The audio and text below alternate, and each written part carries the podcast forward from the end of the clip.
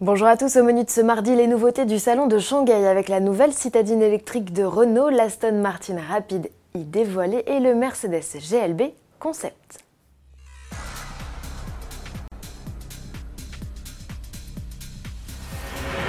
La Chine domine très largement le marché des véhicules électriques. En 2018, il s'est écoulé 769 000 véhicules dans le pays, soit 61% des ventes mondiales. En 2020, la Chine espère vendre plus de 2 millions de voitures zéro émission à l'échappement.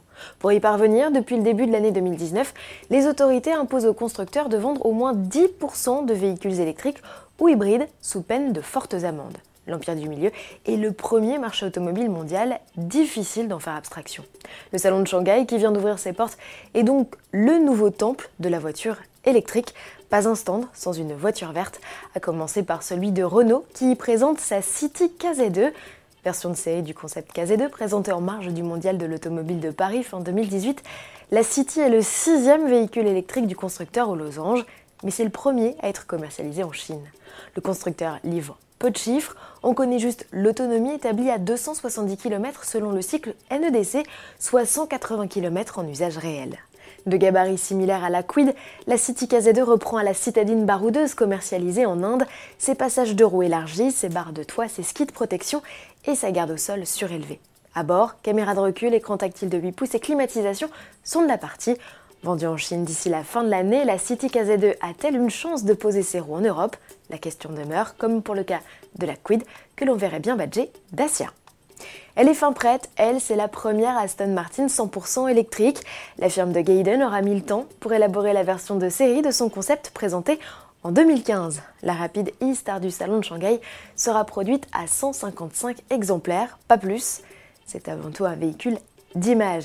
James Bond ne s'y trompe pas et l'a choisi comme nouvel allié dans le 25e volet de ses aventures, prochainement au cinéma.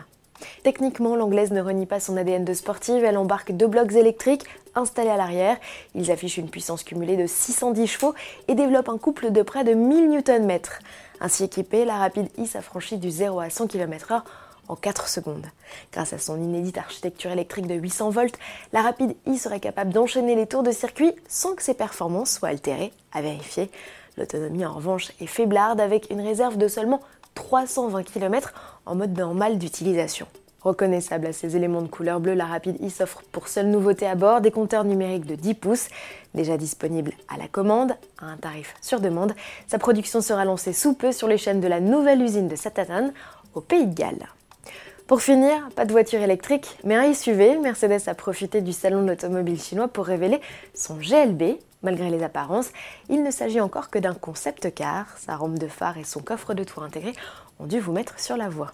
Avec ses 4,63 m, le GLB s'intercale dans la gamme entre les GLA et GLC, modèle avec qui il partage sa plateforme. À peine plus court qu'un GLC, 2 cm les séparent, le GLB ose un tour de force, il loge 3 rangées de sièges et peut donc accueillir jusqu'à 7 passagers, une première chez Mercedes pour un SUV compact.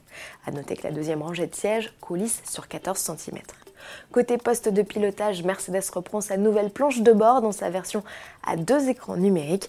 Sous le capot, le constructeur à l'étoile a greffé un nouveau 4 cylindres essence turbo de 224 chevaux avec transmission intégrale et boîte auto à 8 rapports. Vous aimez À vos agendas, la version de série de ce SUV est déjà prévue et ce sera pour le mois de septembre. À demain.